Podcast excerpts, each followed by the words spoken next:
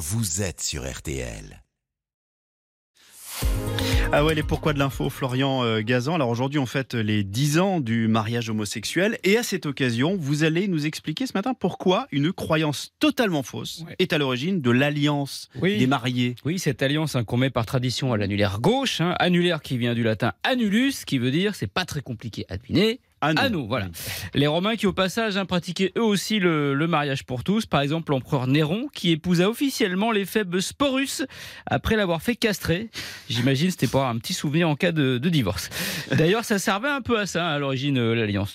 Ça servait à quoi? Ben, en fait, c'était un gage d'amour au premier sens du terme. Les, les Romains offraient l'alliance au moment des fiançailles. Comme ça, si l'homme changeait d'avis et renonçait à épouser la femme, elle gardait la bague. L'alliance était une sorte d'avance sur mariage non remboursable.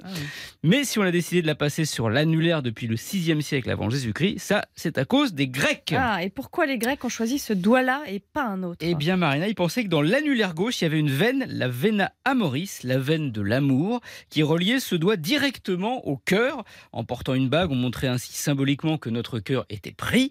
Mais surtout, cet anneau de métal bah, protégeait le doigt et donc la fameuse Mmh. veine. Voilà. Mais elle existe vraiment cette veine? Pas du tout, elle n'existe Oh, pas. c'est trop- Eh trop ouais, joli. Je sais, je sais. Et de toute façon, tous nos doigts sont reliés de la même façon à notre Ouais. cœur. Mais cette croyance s'est ancrée euh, au fil des siècles. Et après, c'est la religion qui a pris le relais. La catholique a conservé l'alliance sur l'annulaire gauche. Les protestants et les orthodoxes ont choisi l'annulaire droit. En Inde aussi, on se glisse l'alliance au deuxième doigt. Mais faut se baisser parce que c'est le deuxième doigt de pied. Ah ah oui.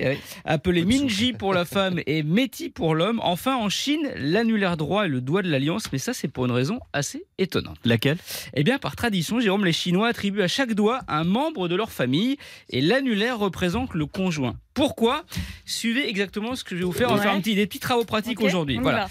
Vous prenez vos deux paumes de main ensemble. Vous pouvez le faire à la Oui, maison. oui, voilà, vous les collez. Ok. Vous repliez, voilà, comme si on priait, vous repliez les deux majeurs vers l'intérieur, ok, vers l'intérieur. Ouais. Et maintenant, vous essayez de décoller les doigts les uns après le pouce. On le décolle. Ouais. L'index, on le décolle. Le petit Ouais. doigt, on le décolle. Et l'annulaire, Ah, si. Impossible. Impossible de décoller l'annulaire. Voilà, c'est impossible. C'est comme ça, c'est physiologique. D'où le choix des Chinois pour l'annulaire. car chez eux, le lien du mariage est le plus fort de tous. Ouais, Ce qui est sûr, c'est que dans un Ah bon couple, euh, l'homme et la femme s'entendent comme les deux doigts de la main.